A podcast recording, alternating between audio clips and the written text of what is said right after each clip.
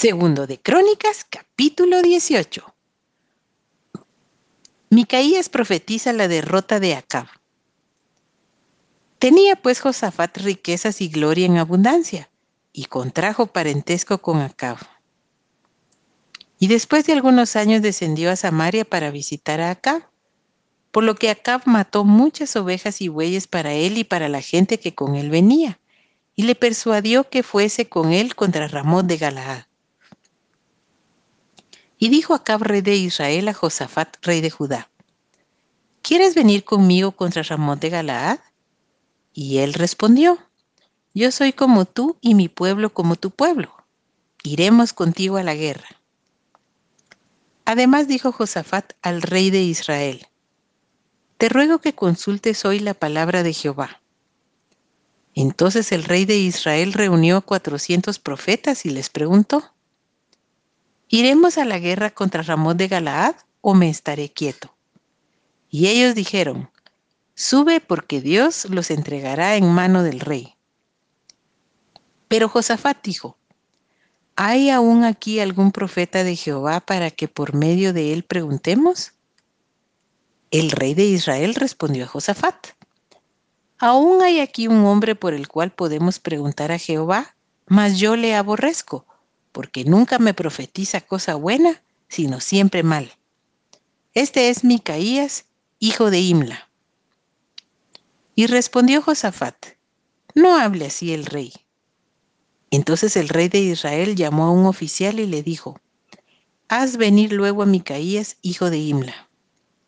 Y el rey de Israel y Josafat, rey de Judá, estaban sentados cada uno en su trono, vestidos con sus ropas reales en la plaza junto a la entrada de la puerta de Samaria, y todos los profetas profetizaban delante de ellos. Y Sedequías, hijo de que Naana, se había hecho cuernos de hierro y decía, Así ha dicho Jehová, con estos acornearás a los sirios hasta destruirlos por completo. De esta manera profetizaban también todos los profetas diciendo, Sube contra Ramón de Galaad y serás prosperado, porque Jehová la entregará en mano del rey.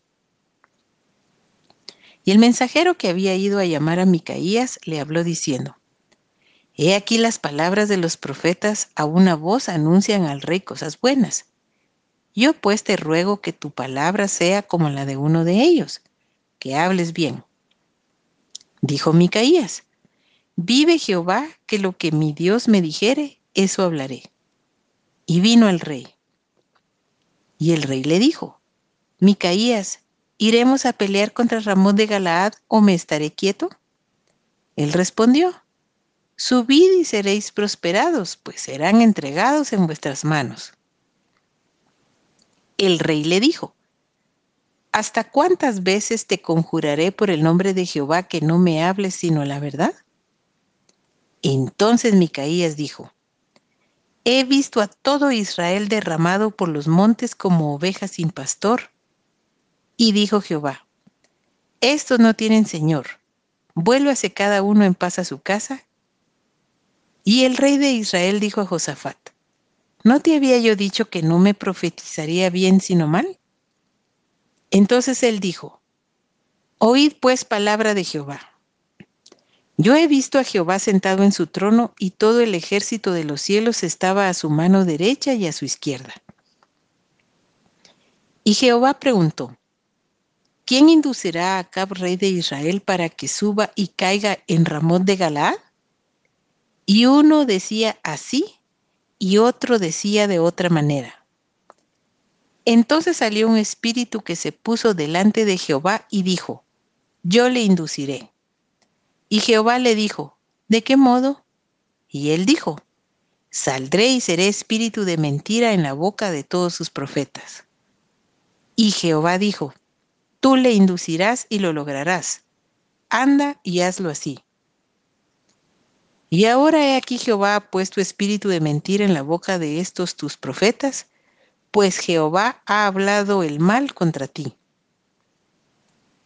Entonces Edequías hijo de Kenaana, se le acercó y golpeó a Micaías en la mejilla y dijo, ¿por qué camino se fue de mí el Espíritu de Jehová para hablarte a ti?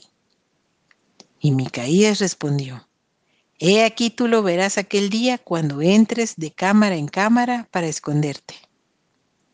Entonces el rey de Israel dijo, Tomad a Micaías y llevadlo a Amón, gobernador de la ciudad, y a Joás, hijo del rey, y decidles, el rey ha dicho así, poned a éste en la cárcel y sustentadle con pan de aflicción y agua de angustia hasta que yo vuelva en paz. Y Micaías dijo, si tú volvieres en paz, Jehová no ha hablado por mí. Dijo además, oíd pueblos todos. Subieron pues el rey de Israel y Josafat, rey de Judá, a Ramón de Galaad.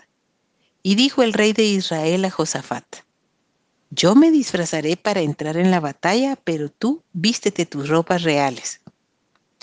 Y se disfrazó el rey de Israel y entró en la batalla. Había el rey de Siria mandado a los capitanes de los carros que tenía consigo diciendo, no peleéis con chico ni con grande, sino solo con el rey de Israel. Cuando los capitanes de los carros vieron a Josafat, dijeron, Este es el rey de Israel, y lo rodearon para pelear.